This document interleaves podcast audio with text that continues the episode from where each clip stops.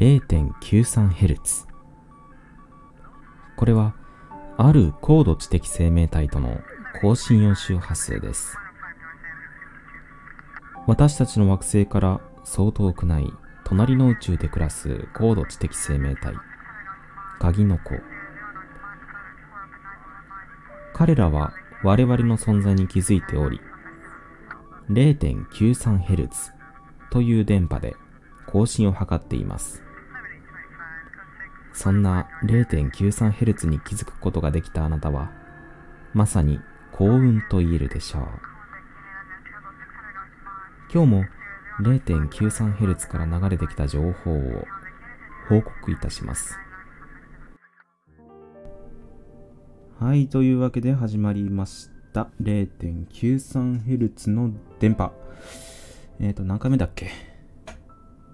忘れちゃった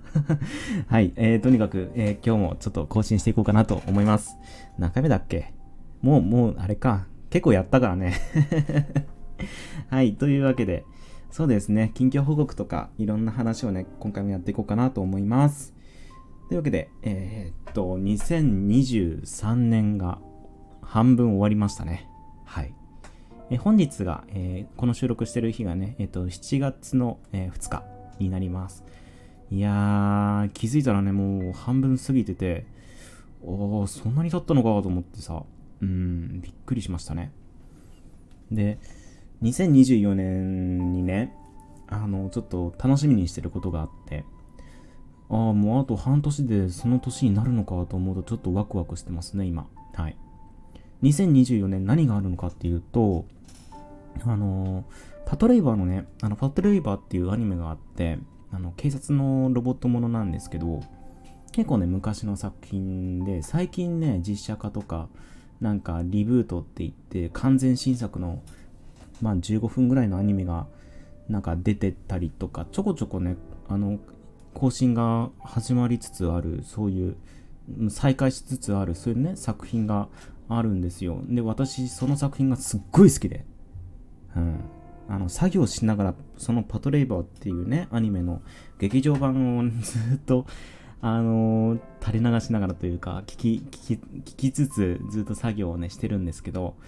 それの完全新作のなんかシリーズが2024年、早くて2024年に出るらしくて、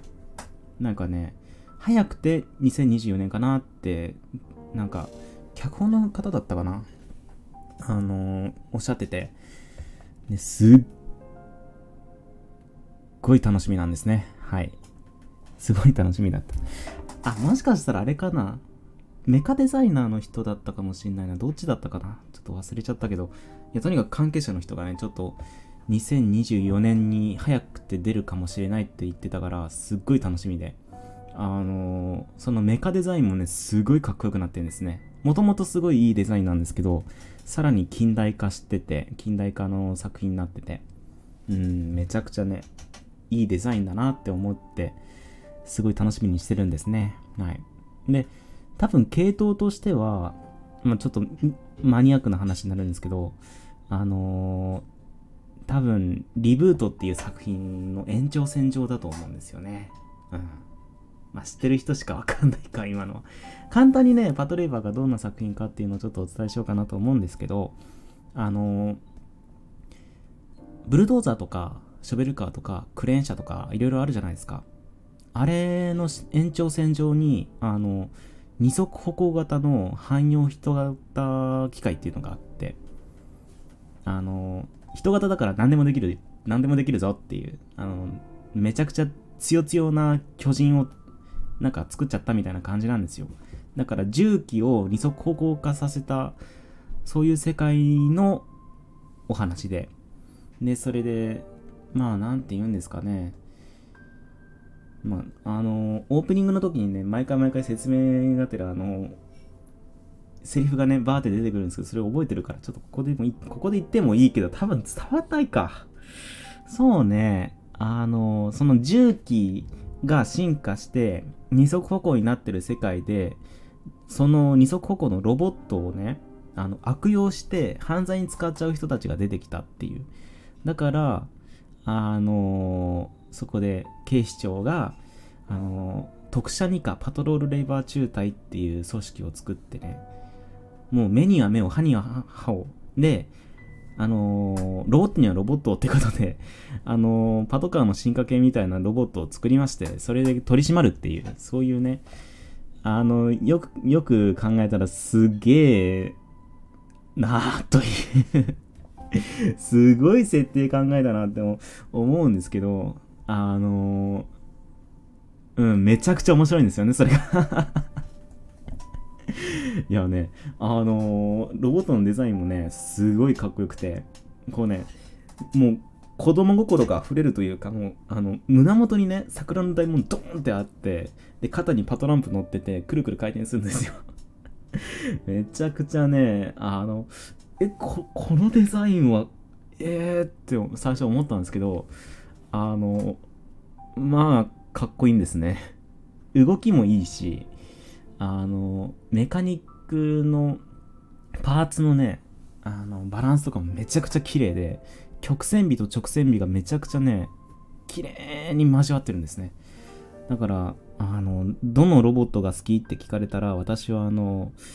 その、パトレイバーのね、あの、イングラムって答える、あイングラムっていうね、あの、のが主人公の乗ってる機体なんですけど、イングラムのアルフォンスっていう機体なんですけどね、あの、すっごいいいデザインなんで、ちょっと調べてみてください。はい。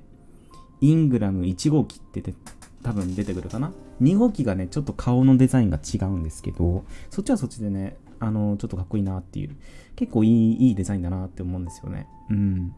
でもどちらかというと私はあの1号機が好きで、あと3号機もね、いろいろあるんですけど、3号機はね、頭にあのジャミング ECM だっけ？あの、電波、電波を妨害する、敵の電波を妨害する機械がついてたりするんですね。劇場版2作目でよくあの活躍するんですけど、まあなんか、あれだな、パトレーバーについて喋りすぎてる気もするけどな まあまあまあまあ、その作品がね、あの、2024年に出るかもしれないっていう、そういう話でちょっと私はワクワクしてます。はい。はい。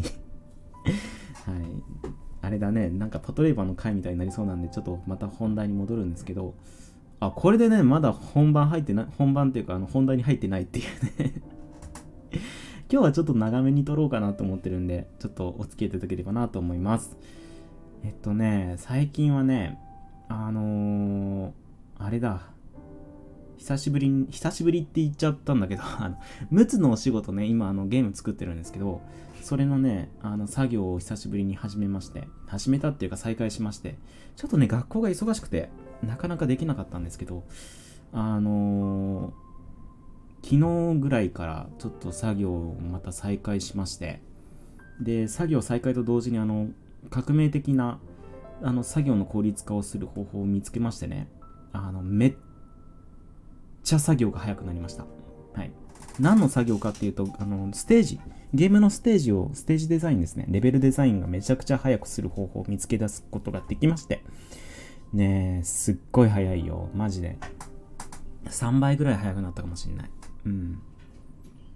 いや、本当にね、本当にシャレじゃなくて、シャレにならないぐらい早く、早くできるようになったんですけど、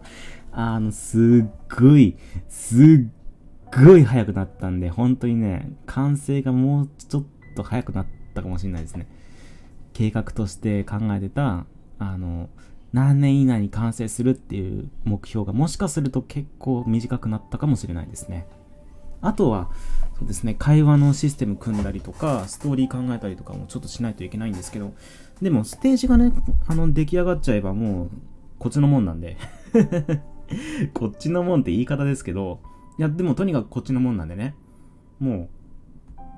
う、これはいけるんじゃないかと、いけるんじゃなかろうかと思ってます。はい。そうだね。とにかく、なんかあの、今ね、学校の授業で、あの、そのゲームのプロジェクトを開発をするっていう授業を取ってて、その授業の成果としてゲームをね、1本作らないといけないんですよ。だから、今作ってるムツのお仕事をちょっと提出用に改善して、ちょっと提出しようかなって思ってて。だから、あの、学校の課題が実質私の陸奥の仕事の制作になってしまうっていう、そういうところもあるんですけど、いや、ちょっとラッキーだなって 思ってるんですけどね。あのー、とにかくそれでちょっと進めていこうかなと思ってるんで。だから、その提出用のデータが完成次第、もう多分体験版として一回一般的に、一般的というか、あの、一般公開できるんじゃないかなと思ってるんで、ちょっと楽しみにしていただければなと思っております。はい。